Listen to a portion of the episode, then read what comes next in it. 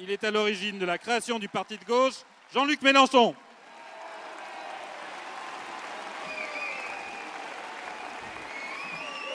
Eh, quel bonheur de se retrouver tous ensemble.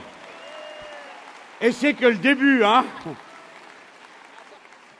Merci à tous les militants, les militantes qui, par leur dévouement, leur travail, ont permis que ce beau moment puisse se tenir. J'espère que son message sera entendu et qu'il vous donnera, comme il nous donne à nous à la tribune, l'énergie dont nous avons besoin pour mener la rude bataille qui commence et que nous allons gagner. D'ici, mes amis, à partir de cet instant, du fait des retransmissions sur les chaînes parlementaires, c'est au pays tout entier que nous nous adressons. Nous le faisons avec gravité, avec sens des responsabilités.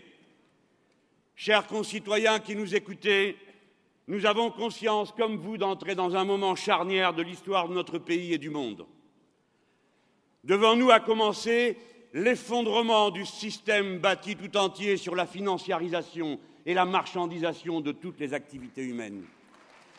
Personne ne sait de quel côté cet événement finira par rouler, mais le grand nombre sent bien, au bout du compte, que la rapacité, l'égoïsme, la cupidité du modèle d'accumulation capitaliste de notre temps conduit la société humaine à l'abîme. Ainsi, on voit bien que le changement climatique est commencé. Il porte en lui des bouleversements inouïs. Impasse du capitalisme donc, impasse du productivisme. Les bases mêmes de la civilisation contemporaine atteignent leurs limites sous nos yeux. Et c'est la responsabilité de notre génération d'ouvrir une page nouvelle de l'histoire de l'humanité sur les bases d'une répartition et d'un modèle de société qui reste entièrement à inventer. Dès lors, bien des gens révisent leurs anciennes certitudes. Dorénavant, nombreux sont ceux qui sont prêts à entendre ce que hier encore ils n'auraient même pas écouté. Dépassement du capitalisme, nationalisation, planification écologique ne sont plus des mots bizarres. En quelque sorte, autour de nous, les esprits sont devenus disponibles. Un grand chambardement est engagé dans la vie et dans les têtes Beaucoup de gens recherchent honnêtement des points d'appui pour réfléchir et agir utilement au service de tous. Ils ne pensent pas seulement à leur situation personnelle. Ils cherchent des solutions bonnes pour tous. Ils sentent bien qu'il va falloir écrire un autre futur. C'est-à-dire pas seulement un autre mode de répartition des richesses, mais aussi d'autres modes de vie, d'autres façons de produire, d'autres façons de compromettre, d'autres rêves pour l'humanité. L'action politique doit être à la hauteur de cette invention poétique du futur. Cette invention, cette responsabilité, nous ici, nous l'assumons. Chers concitoyens qui m'écoutez, le Front de gauche vous propose un autre chemin pour le peuple français pour l'identité républicaine de notre patrie et pour l'Europe. Nous sommes la gauche stable, la gauche concrète, nous sommes la gauche qui s'intéresse au pays davantage qu'à elle-même. Nous sommes la gauche qui sait qu'on ne peut en finir avec la crise sans quitter le système économique et politique qui l'a provoqué. Nous mesurons l'ampleur de la tâche. Nous savons qu'elle nécessite une nouvelle majorité politique et surtout une intense implication citoyenne. Donc nous prenons nos responsabilités d'hommes et de femmes libres. Voilà pourquoi nous sommes la gauche qui sait se rassembler et pas celle qui cultive les divisions, les faux prétextes et les petits calculs personnels. Nous nous unissons, non pour nous, mais pour provoquer et rendre possible le rassemblement du peuple tout entier. Chers concitoyens, nous ne vous mentons pas. Ce que nous vous disons aujourd'hui à propos de l'Europe, nous l'avons toujours défendu avec constance, fidélité, dans l'honneur, en tenant la parole que nous avons prise devant vous en 2005 quand nous vous avons appelé à voter non et qu'ensemble nous avons fait la victoire du peuple français contre l'Europe libérale. nous nous présentons devant vous franchement, honnêtement, et nous vous donnons à voir des objets concrets, un programme que nous allons décliner tout au long de notre campagne électorale, le programme pour changer d'Europe, et une stratégie pour réunir une nouvelle majorité politique populaire, la stratégie du front de gauche. Le front de gauche est né, le front de gauche existe, le front de gauche est votre outil pour transformer votre vie et l'avenir de l'Europe. Chers concitoyens, comme en 2005, nous vous appelons à une insurrection civique contre le programme que vient de rappeler le communiqué commun des chefs d'État européens à Bruxelles. Alors quoi? Encore, je cite, plein respect des règles de concurrence, le protectionnisme n'est pas une réponse à la crise actuelle. Promouvoir l'ouverture des marchés au niveau mondial et au niveau interne. C'est consternant. Voilà le bilan de cette folie. L'Europe, ce devait être la solution pour les peuples, mais maintenant cette Europe-là, c'est le problème pour les peuples. L'Europe va mourir du libéralisme. Pour nous, il faut faire le contraire de ce programme. Le contraire moratoire immédiat sur toutes les ouvertures à la concurrence, rail, poste, électricité, sans le bien commun. Bouclier douanier, oui, bouclier douanier sélectif aux frontières de l'Europe pour tarir le dumping social qui organise la guerre des peuples et des travailleurs et pour réduire l'empreinte écologique du contenu des échanges commerciaux, abolition de la semaine de 65 heures, salaire minimum interprofessionnel dans tous les pays, instauration d'un droit de veto suspensif sur les licenciements pour les comités d'entreprise européens. Comment y parvenir? Nous ne sommes pas le camp des résignés, le camp des à quoi bon? Nous, nous croyons que notre pays contient une formidable réserve d'énergie, de savoir-faire, de dévouement, pour peu qu'on s'adresse à ceux qui la possèdent, le peuple, la classe des salariés, madame et monsieur tout le monde, les femmes et les hommes du rang, qui chaque jour font tourner la machine du quotidien du mieux qu'ils peuvent, leur grand cœur tout entier dans l'ouvrage. Nous affirmons qu'il est vain de s'en remettre à l'homme ou à la femme providentielle, de se laisser intimider par les belles personnes qui caquettent ou les puissants qui pérorent. Nous proclamons que face au tohu-bohu qui s'avance, toute la solution est dans le peuple, dans son intelligence collective, dans son implication civique, dans sa volonté politique. Libérer cette immense énergie populaire, tel est le projet du Front de gauche. Alors, s'il en est ainsi, si l'implication populaire est bien la clé de toute solution, alors l'élection européenne qui approche est une chance. Oui, une chance, car le peuple va parler, le peuple doit parler, qu'il fasse tomber la foudre sur les puissants. Il a le pouvoir, avec ses bulletins de vote, de renverser la donne. Il peut imposer ses priorités politiques. Nous voulons commencer dès cette élection maintenant, de cette façon, la révolution par les urnes dont notre pays a tant besoin. C'est pourquoi nous disons dès à présent que notre premier adversaire dans cette élection, c'est l'abstention. Ah, le peuple absent des urnes. C'est le rêve de tous ceux pour qui le peuple qui s'occupe de politique est un cauchemar.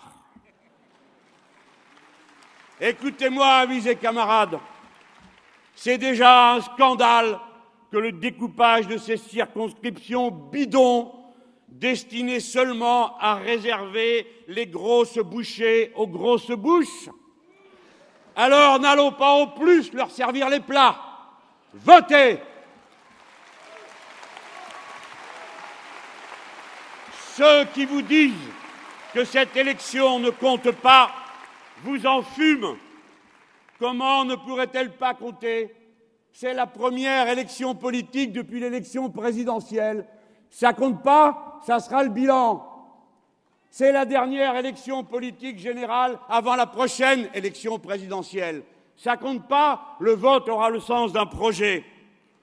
Qu'on ne nous dise pas que ce n'est pas une question européenne que celle que je viens de soulever. Au contraire, jamais une élection aura uni aussi étroitement les questions nationales et les questions européennes. Car, voyez-vous, il en est ainsi depuis bien longtemps. Depuis 1992, 37 000 règlements et 6 000 directives sont appliqués à notre pays. Chaque année, 6 000 directives, 600 directives s'appliquent. Et 80% des lois qui s'appliquent aux Français sont des, des, transpositions de directives. Alors, ça ne sert à rien de montrer du doigt l'Europe, parce que tout ça se fait avec le consentement des gouvernements nationaux. Et d'abord avec le consentement et l'approbation du gouvernement de Nicolas Sarkozy, il est davantage coupable que les autres. Pourquoi? Eh bien d'abord parce que c'est lui qui, paraît-il, si l'on en croit ses vantardises, est l'auteur du traité de Lisbonne.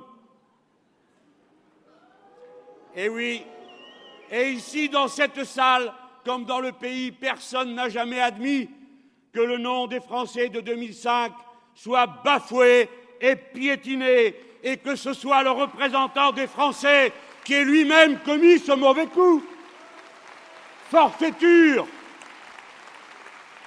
Nous n'avons jamais admis, nous n'avons jamais admis la légitimité du traité de Lisbonne, pas seulement parce qu'il est plus long et plus compliqué que le traité constitutionnel dont il a la pâle copie. Nous n'avons jamais admis la confiscation de décisions qu'a été l'adoption par le Parlement de ce traité. Nous sentons encore la brûlure de la colère que nous ont inspiré les députés de gauche qui, par leur vote au Congrès de Versailles, ont rendu possible cette honteuse manœuvre. L'honneur, l'honneur de notre démocratie à gauche a été sauvé par les parlementaires communistes et ceux des socialistes qui ont été fidèles au mandat populaire, comme nous l'avons été à cette tribune avec Marc Dolé et Marie-Georges Buffet.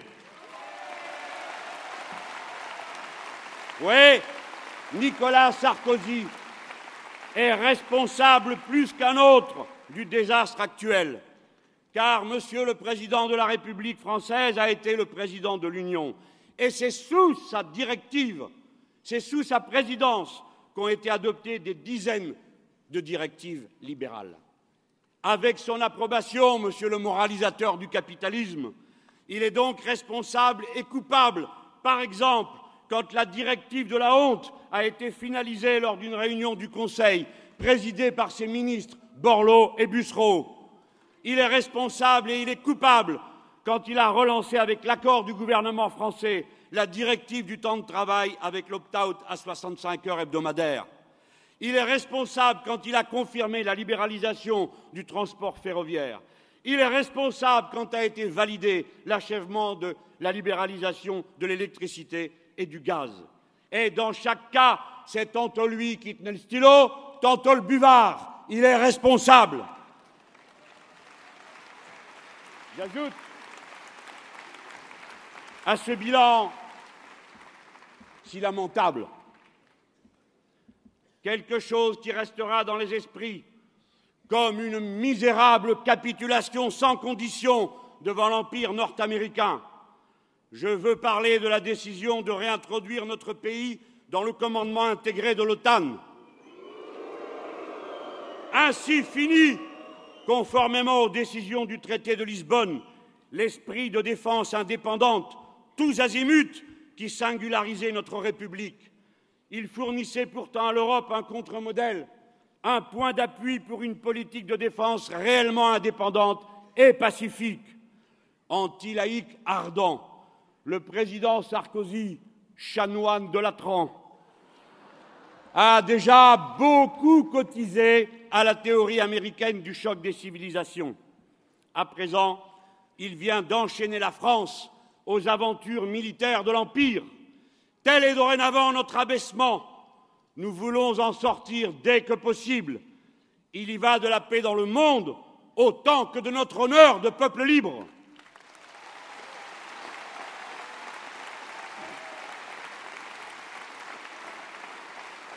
En résumé, Français, si vous voulez dire oui à une autre Europe et oui à une autre politique, vous devez commencer par dire deux fois non.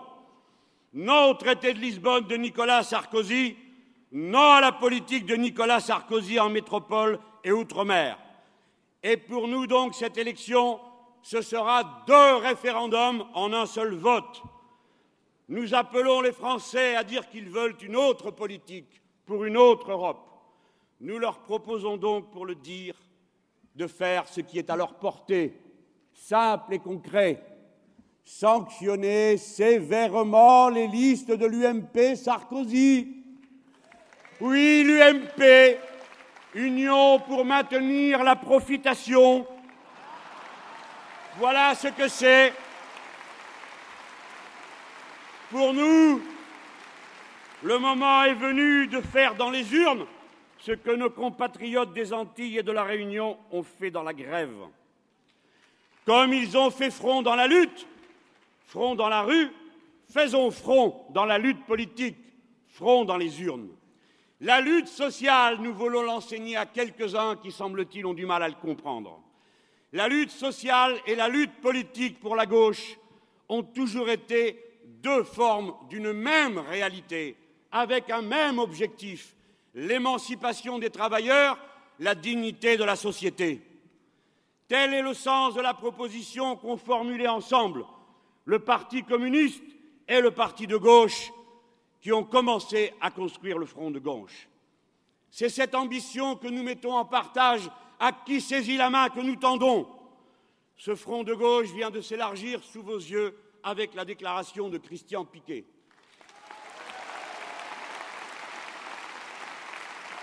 Je vous l'annonce, ce n'est pas fini. Sa construction est dorénavant notre travail, notre bien collectif. Nous ne nous mobilisons donc pas pour un coup électoral à la gloire d'un parti ou d'un leader, si médiatique qu'il soit. Nous nous mobilisons pour que les Français disposent d'un outil fiable qui leur permette de libérer leur énergie politique pour qu'ils puissent maîtriser leur destin à l'heure du danger. Notre but, ce n'est pas la simple union entre nos partis politiques. Même si tout commence par ça et qu'il fallait bien commencer et que personne n'oublie que c'est nous qui avons l'honneur d'avoir commencé les communistes et les membres du parti de gauche. C'est notre fierté de militants. Mais notre but, c'est l'union et l'implication populaire, c'est que le peuple lui-même puisse former un front de gauche. L'accord de nos organisations est seulement un facilitateur, un déclencheur du rassemblement. C'est pourquoi nous maintenons tendu la main à nos interlocuteurs du NPA, des alternatives, du MRC, de l'ADS, des écologistes de gauche. Ni rebuffade, ni prétexte à géométrie variable ne nous dissuaderont de notre infinie patience, car nous connaissons l'enjeu. Tous unis, nous pouvons à la fois battre la droite et passer en tête de la gauche, c'est-à-dire régler tous les problèmes qui nous condamnaient à l'impuissance.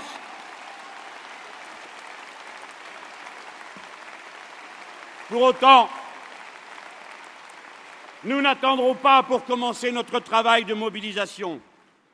Nous avançons, nous construisons, c'est le sens de ce magnifique rassemblement d'aujourd'hui. Merci à chacun d'entre vous qui l'avez compris. Mais il est essentiel de rappeler sans trêve qu'il ne s'agit pas avec le front de gauche seulement d'un accord national. Dans les départements, nous voyons déjà des groupements locaux, des associations politiques venir se joindre au comité d'initiative du front de gauche. Ce processus, nous voulons qu'il fasse boule de neige, qu'il s'amplifie qu'il soit contagieux. Et nous voulons aller encore plus loin.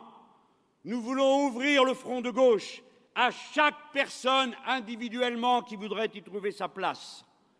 Chacun peut rejoindre le comité de soutien. Chacun peut participer au travail d'information et d'éducation populaire que nous allons entreprendre. Notre tâche, nous le savons, est immense, nous avons besoin de tous. Au moins une réunion par canton, des milliers d'initiatives dans tout le pays. Notre première force, ce sera notre nombre, notre diversité, c'est que nous sommes partout, que nous parlons à tous, et d'abord à ceux à qui on ne parle jamais de politique. Je veux résumer mon propos par une formule. Le front de gauche veut devenir un front populaire, majoritaire, à la base et au sommet. Le front de gauche, ce sera le peuple lui-même agissant politiquement. Aujourd'hui, nous ne faisons que commencer, mais nous commençons, et avec la patience qui est la nôtre et l'acharnement à convaincre. Chaque jour qui passe ajoutera sa pierre, si modeste qu'elle soit, à l'édifice qui se construit. Amis, camarades, chers concitoyens, je conclue.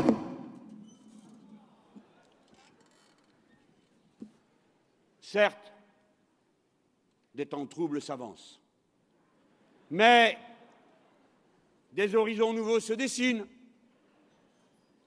Le pire n'est pas qu'il y ait tant de problèmes à affronter. Le pire serait que nous renoncions à y trouver des solutions. Le pire, comme l'a dit le président Evo Morales, ne serait pas que le capitalisme du XXe siècle s'effondre. Le pire serait que le socialisme du XXIe siècle soit incapable de se lever. Le temps qui vient est celui de l'audace, du courage, de l'imagination. La France indomptable et insoumise. La France, ma belle, ma rebelle, qui donne quelque chose du goût du bonheur et laisse la lèvre sèche, comme l'a si bien chanté Ferrat. La France en regorge d'énergie pour changer le monde. Nous sommes ses serviteurs. Vive le front de gauche, vive la République. Merci.